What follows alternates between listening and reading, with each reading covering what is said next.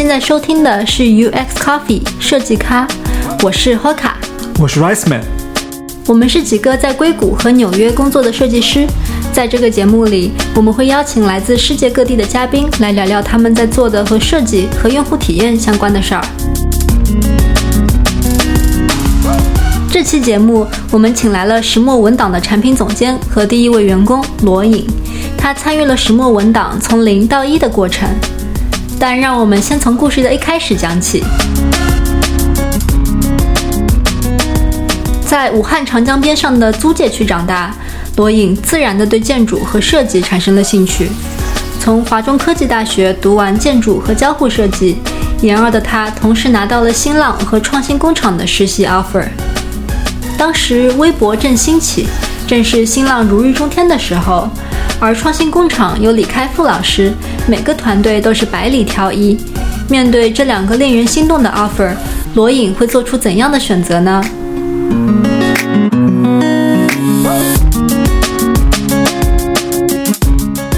然后当时就是拿了一个新浪的 offer，然后还拿了一个创新工厂的，就是李开复老师的那个创新工厂。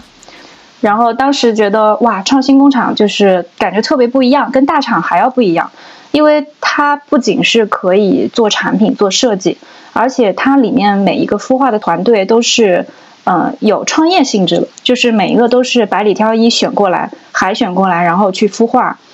然后叫一轮、两轮、三轮，然后去拿融资的那种。然后当时觉得创新工厂跟新浪的 offer 比了一下，觉得创新工厂非常有意思，然后就义无反顾的去了。当时一零年的新浪应该说也是一个如日中天，对，这对吧？新浪微博也刚刚出来，然后就是说也是很大的一个公司。对，一零年应该是微博最火的时候，那个时候我记得那个。新浪其实无论是新浪还是创新工厂，在武汉的 offer 是非常非常少的。就是在那个交互设计师这一块，新浪好像一共只招了两个人，然后创新工厂一共在武汉招了一个人，就是我。对对对，所以就是在一个研究生，就普通的研究生看来，一个我就很好奇你当时的这个决定啊，就新浪是一个国内就 BAT 之前我们说新浪、网易、搜狐，对吧？嗯，就是也是一个大公司，然后创新工厂呢，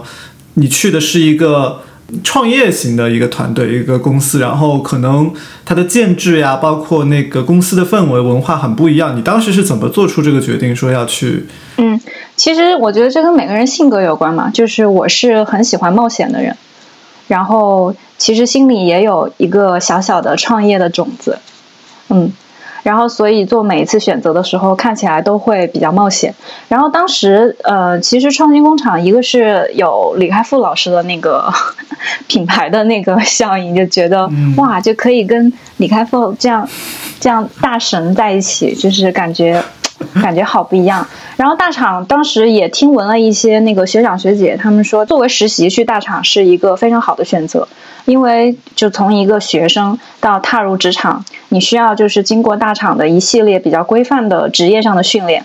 嗯，但是呢，就是我觉得在创业团队里面成长会更快一些，因为创业团队里面就是发挥的空间很大，然后相对的难度也会很大，而且风险也很大，因为就是像我第一个加入的那个团队，可能融不到资就死掉了。然后，但是我觉得没关系，就是当时我是觉得年轻嘛，就是失败了又怎么样？我其实没有什么成本，对吗？就是只是可能一个时间成本，对于我来说也没有太多的成本。然后我是更乐于去冒险的。然后我现在就是回过头去看我的选择，我觉得非常感恩当时的自己做了这样的选择。如果再来一次，我还会这样选。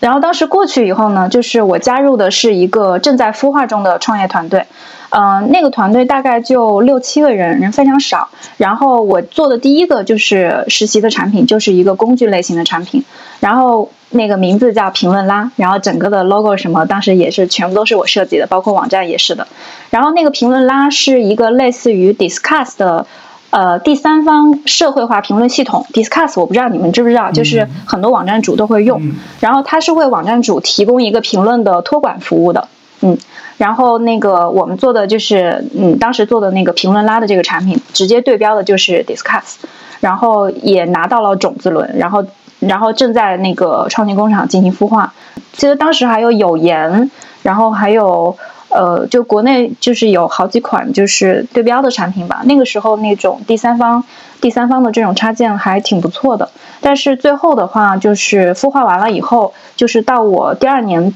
刚好我毕业的时候，研究生毕业的时候，那个融资没有融到，所以这个项目还有团队非常可惜就解散了。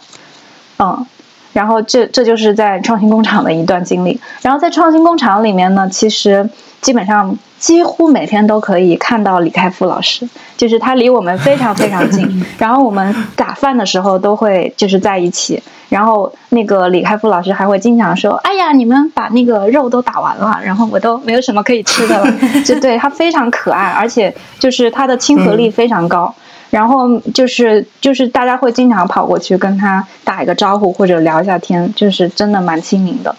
然后在那个。呃，创业团队里面的话，但是所有的设计师会集中起来，就是呃，由那个叫吴卓浩，他当时是创新工厂的，呃，他现在也挺有名的，就是吴卓浩是我的第一个第一个怎么说呢，工作上的导师，然后他由由他来指导我们每一个团队的这个呃交互设交互设计视觉设计，嗯，那创新工厂这个经历。结束之后，团队因为融资失败，然后等于是解散了。然后发生了什么呢？你后来，呃，工作上的变动是怎么样？呃，如果那个团队没有解散的话，我应该会一直跟下去，因为我是一个不就是认我只要认准了一件事情，或者是认准了一个团队，我是会呃一直跟下去的那种。然后，但是当时融资没有成功，然后刚好我记得是六七月份嘛，就是正值我那个研究生毕业。而且我人已经在北京了，就是当时其实有一点小尴尬，就是，呃，我不得不重新去找工作，呃，然后但是我已经错过了最佳找工作的时间，因为大家一般都是会秋招或者是春招的时候去找，然后毕业的时候就直接去上班，然后我那个时候因为六月份才知道团队融资没戏了，然后要解散。呃，所以七月份的时候，暑假的时候，就是开始有一点慌慌忙忙的，就是开始在北京找工作。但是也非常幸运，就是当时我已经不能通走校招的渠道了，我应聘的全部都是社招，然后去应聘了百度，呃，还应聘了小米，也应聘了那个爱奇艺，还有新浪，呃，还应聘了一个叫极客搜索的，这也是我后来进入的那个公司。就是这几家 offer 我全都拿到了。嗯，拿到了以后，然后我又面临了第二次选择，然后这一次我依然就是遵从自己的内心，做了一个看起来又很冒险的决定，就是我要进入极客搜索。那极客搜索是呃，是一个怎么说呢？是人民日报社旗下的，然后当时的那个 CEO 是邓亚萍，邓总，就是我们的乒乓球，我记得那个新闻，世界冠军，对。然后我加入的那个部门非常的特别，就是它它不是呃，虽然整个的极客搜索还还看起来挺国企的央企的那种气质，但是我加入的是移动事业部，移动事业部是一个独立的事业部，自负盈亏，然后它的整个的氛围就非常的创业团队，然后因为自负盈亏嘛，所以其实就是团队要自力更生，然后自己要做一些产品。然后当时做的一些产品，无论是那个有新闻类的，然后还有呃民生类的，就是像食品安全啊、药品安全，然后什么嗯药品查询这种，我觉得还挺有意思。呃，再一个重要的原因是因为当时那个极客搜索带我的 leader，呃也是武汉人，然后他非常的厉害。我是觉得就是呃一开始工作的时候。能有一个非常好的 leader 陪伴你是非常重要的，就是可能会让你那个成长的路径就是比别人要快很多。然后我当时其实嗯有百分之六十的原因嘛，是因为那个 leader。然后在基于整个的那个呃移动事业部是一个创业团队的氛围，我非常的喜欢。然后不同于百度、小米、新浪。然后爱奇艺就是这种大厂，然后因为我不想做一个螺丝钉，我愿意在刚开始的两三年内就是不计成本付出很多，但是我我要的是我的成长的速度，然后我要在短时间内就是学到很多的东西，然后所以我最后选择加入极客搜索，然后也就是在这个节点里面，我也是正式的从一个交互设计师转型成了产品经理。嗯嗯，你当时是怎么做出这个决定，说要从设计转到产品的呢？嗯，是这样子的，就是第一份工作吧，是在那个创新工厂里面。然后，因为我研究生专业就是交互设计，所以在里面就做交互。但是其实当时。呃，是产品负责人直接带我的，然后当时就跟着他学了很多产品相关的东西，包括框架的设计啊，然后包括需求啊，然后包括测试的跟进，然后项目管理啊，还包括数据运营等等，很多很多。然后当时我就被开了眼界，然后后来呢，就是我在做设计的过程中，我有一个很深的感受，就是我觉得无论我做出再好看的设计，再牛逼的设计，它都是需要被实现出来的。而且被实现出来上线以后，还要经过用户和市场的验证。嗯，那么如果作为一个设计师来说，我觉得我很难保证最后的这个，无论是上线的这个样子，还是被用户和市场验证，就是我很难很难控制。而我觉得产品经理这个职位可能会更贴近我的目标，就是因为产品经理相当于是一个项目的 owner，我不仅仅是只是设计的这么一小节。我可能从设计，然后到上线，然后一直到用户的这个使用跟进，然后到被市场、被资本的验证，我都可以全程的跟进。嗯，然后第二个就是我其实心里还是有一个创业的种子。然后我觉得，如果说把公司也看成一个产品的话，其实每家公司的 CEO 都是 PM。所以，如果当 PM 的话，可以让我提前的见习，就是这一块的经验。然后，所以当时也没有太多想，然后就从设计师转型成了 PM。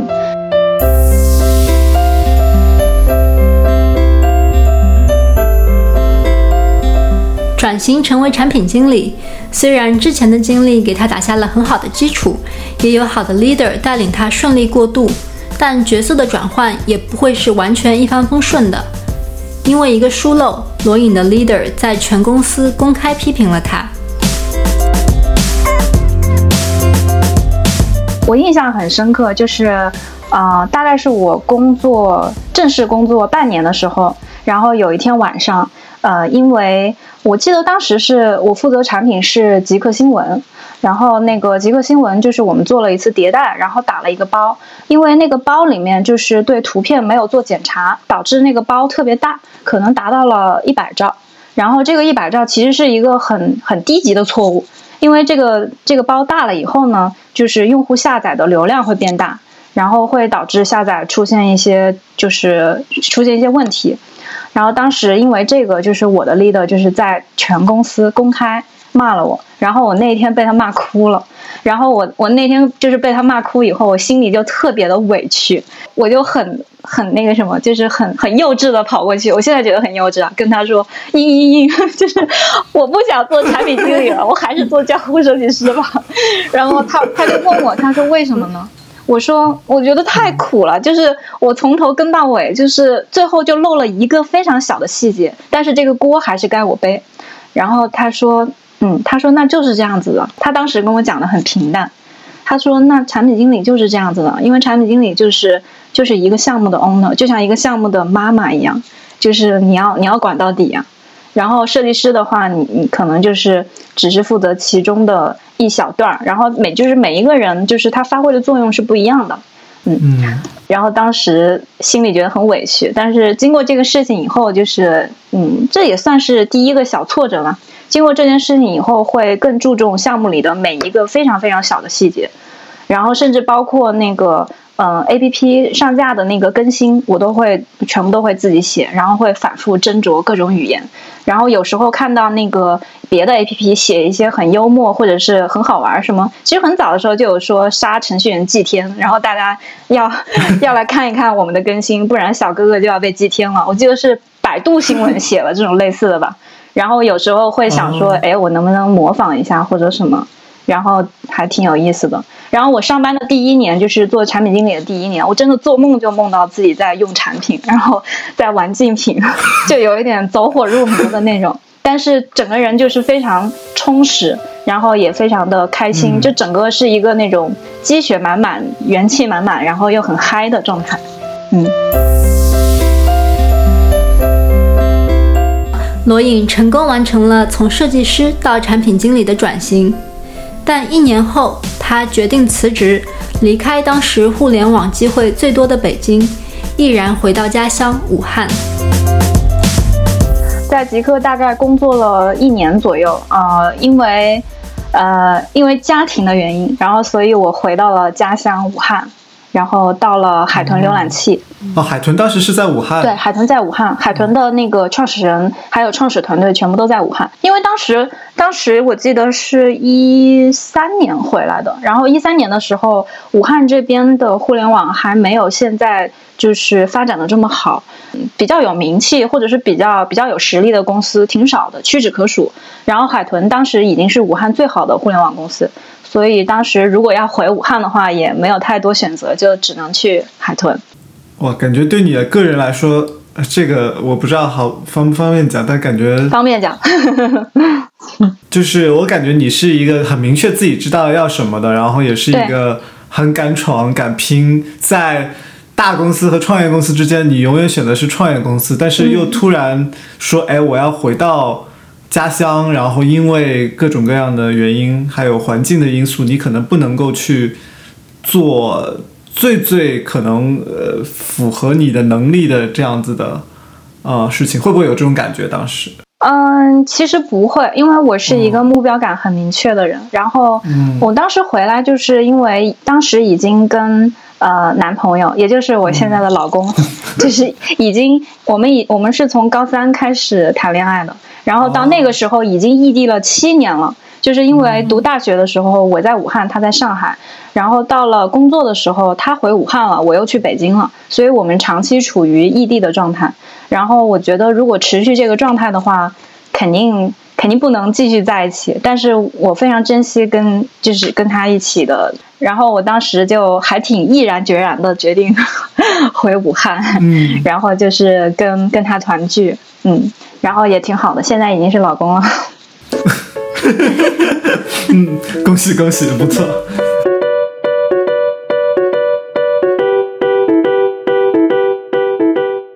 海豚的话，就已经是高级产品经理了。因为在北京，虽然只呃正式工作只工作了一年多，但是积累经验非常非常的快。嗯，这个已经符合我当初自己的那个预期了。回海豚以后，那个就呃负责海豚的中文浏览器。但是我觉得就是做这个有一点有一点平淡，就是在海豚大概做了一年左右，我就觉得嗯太平淡了，就是没有太多挑战。为什么呢？因为嗯，因为之前在极客在北京的时候，我就是做新闻产品的极客新闻，然后所以在海豚也是负责包括新闻在内的内容，其实属于有一点像吃老本，就是在做我自己擅长且会做的事情。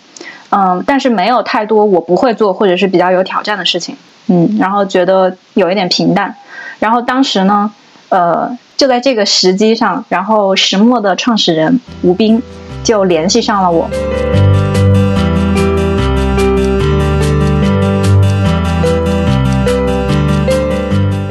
我当时其实挺突然，就是接到他的电话，我就嗯，虽然之前有 HR 就是稍微跟我打过招呼。嗯，但是还是蛮突然的，因为我当时并没有准备换工作，然后他突然来跟我这么一聊，我就觉得，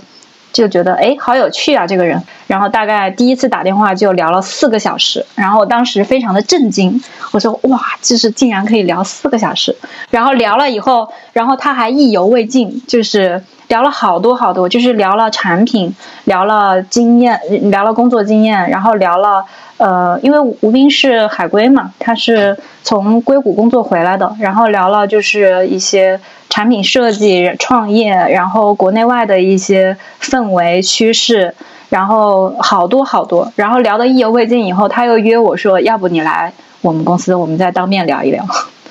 然后就决定去找他当面聊一聊。然后就聊的特别多，我记得当时第一次聊天就跟他聊了天文、历史、建筑、艺术、哲学，然后就是整个聊了一个遍。然后聊完以后，聊完以后就觉得挺投机的。然后当时我就我就在思考，嗯，就说那可能这样也是一个缘分，就是他能找到我真的是一种缘分，嗯。那我又这么喜欢冒险，我觉得还不如当时还还挺年轻，还不如趁年轻再再做一次冒险。就这样，罗颖加入了石墨，成为团队的第四个成员。他才意识到他是公司的第一个员工，而这个年轻的团队还不知道自己要做些什么。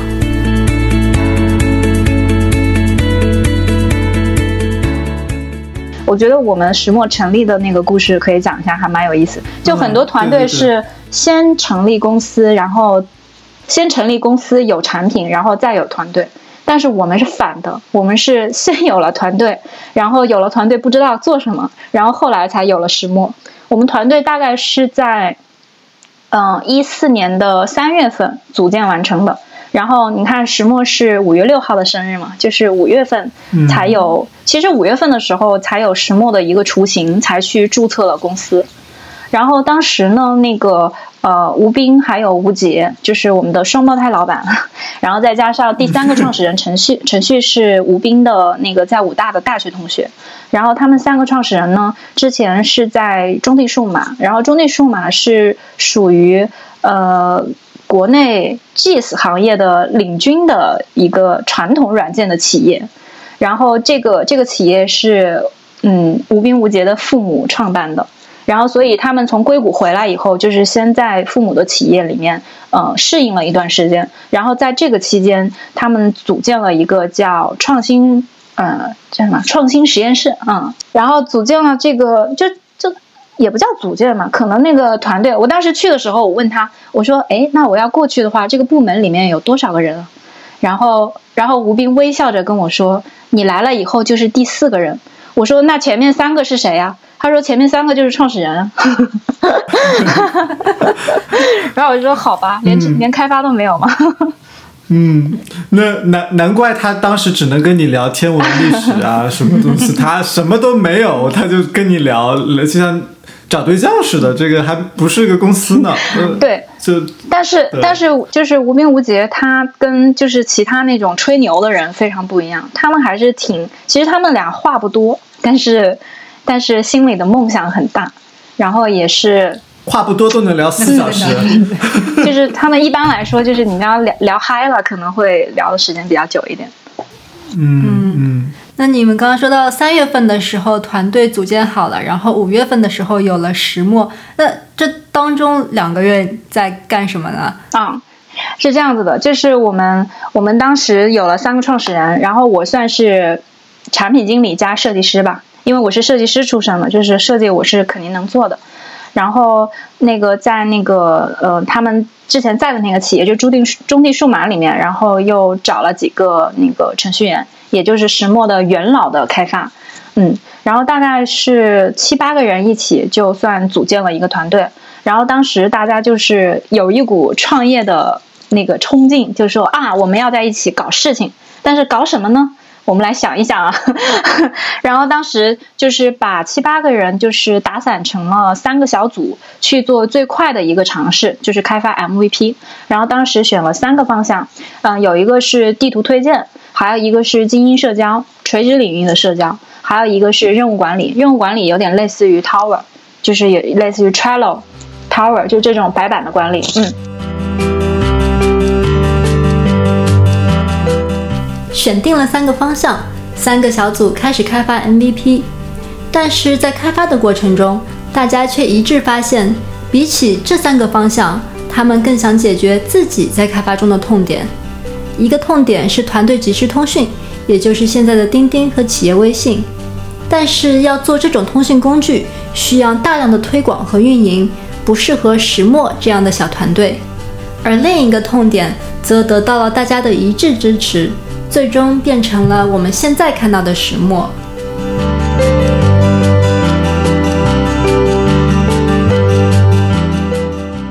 然后当时开发这三个产品的过程中，大概开发了一个月吧。然后我们发现，呃，不，无论是哪一个组，就是在开发的过程中，都需要就是非常高效的去协作，都需要去进行一些文档的这种。撰写，还有协作，还有分享，嗯，比如说举个例子，就是我当时是 PM，然后我会跟那个创始人一起，呃，确定这个产品的一个框架还有需求，确定好了以后，我会把它细化成 PRD，然后把 PRD 就是会呃发给就是开发的同学，然后跟他们一起讨论。然后当时一开始其实我们用的是 Word。然后就是最传统大家的方式，用了 Word 以后会来回修改，然后我就会发现，哎，太不方便了。就是我写一个 PRD，我有任何想改的东西的话，我那个桌面上就是满满的都是什么修改一版、修改二版，然后最终版、最终不改版、最终打死不改版，就是好多好多 Word 的版本。然后最后就是其实，嗯，效率非常低，就只是只是为了确定一个 PRD 而已。然后当时我们团队就自己在找一些。就是看有没有好用的一点的工具，然后其实试过 Google Doc，然后试过嗯 HiPad，然后当时用了以后觉得哇，就是这个这个产品好酷啊，就是可以在线协作。因为我们小团队其实对格式的要求不是特别高，就是没有说一定要写的很规范，但是我们对效率的要求很高。比如说，我们是得就是大家都实时在线看，看了以后能针对一个地方进行讨论和修改，而且修改以后能够自动保存一些版本，方便我们去回溯或者是回滚。呃，然后当时 HiPad 基本上能满足我们的要求，但是还欠缺一点点，比如说上传图片和附件，然后嗯，就是会有一些不满意的地方。然后我们发现那个 HiPad 用了一个开源的框架叫 EasyPad，然后。呃，我们就把那个开源的框架拿过来，自己稍微修饰了一下，然后改了一下，改的我们就是自己更好用一些。然后前后也就两周的时间，然后改好了以后，我们三个项目组都开始用，我们当时叫它 X Note，就随便起了一个名字，是石墨的前身 X Note。然后当时我们用了以后，觉得哇，好爽啊！就是。这个用了以后，就是大大节约了我们很多时间。以前开一个会确定一个东西，可能需要半天的时间，现在一个小时就搞定了。然后以前那个 PRD 的确定可能要一整天或者是两天，然后现在也是一个小时就搞定了。而且所有的东西就是变得更快速、更敏捷了，然后跟项目的这个同步更高一些。然后这个时候我们回过头去审视，说，哎，那为什么我们要就是？苦哈哈的去摸索三个我们并不是那么有把握、那么确定的方向，无论是地图还是社交还是任务管理，而且这三个领域是国内已经有人在做且做的比较好的。如果我们把它做成了、融了资，也只是说比好上面再更好一点点而已。但是如果我们做一个就是呃能够对标 Google Doc 的这种。在线协作云文档，甚至是云 Office 三件套、四件套等等。这样子的东西的话，首先国内是当时是没有人做的，就是我们是在做一个从零到一的事情，而且更重要的事情是这个东西我们自己很好用，就是我们首先能打动自己，我们自己觉得很酷很好用，那我们相信如果我们这样觉得的话，千千万万个像我们这样子的小团队也会像我们一样喜欢这这个工具。所以当时我们就决定把这三个开发的项目都停下来，就是大家集中所有的精力和资源，然后去开发我们的 X Note，就是石墨的前身。然后其实这这个探索时间非常的快，大概也就用了两个月的时间。然后嗯，大概花了三个月的时间，把 X Note 就是石墨的前身做成一个可演示且比较稳定的一个 demo。然后在那个夏天，一四年的夏天，拿着那个 demo 去了北京的客空间，然后就啊，就三十六克的那个对三十六克的孵化器客空间，当时是客空间的第二届，然后就考中了。然后这中间还有一个小故事，就是当时三十六克的那个客空间，它每一轮是十个团队，然后基本上是百里挑一，就几百个那个路演的项目，然后挑十个左右。当时的第二届，我们我们准备去。你拿给他们看的时候，其实他们已经有十个团队了，就是整个第二轮已经封闭了，已经 close 了，就是已经完成了。但是无名无节就是不信邪，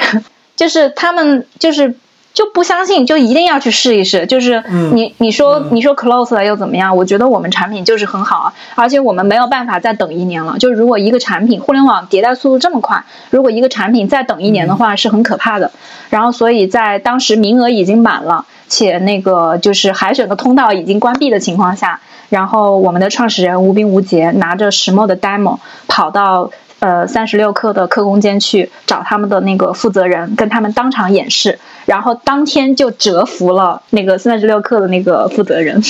然后他就决定破格，把石墨作为第十一个团队录取到客空间里面。然后录取以后，然后我们回来就开了个香槟，然后还做了一个 Hello World 的那个蛋糕，然后就算就算是石墨出道了，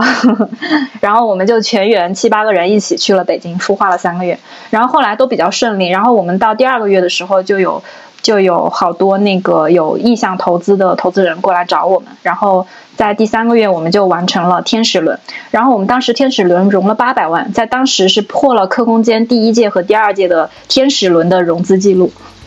然后算是那个当时的客空间比较明星的一个创业团队。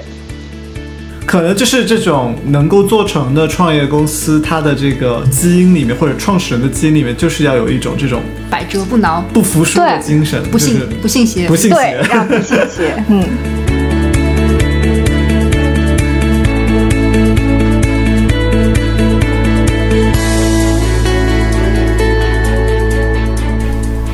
到了团队的方向，也找到了融资，石墨终于扬帆起航。但没过多久，团队就遇到了第一次危机。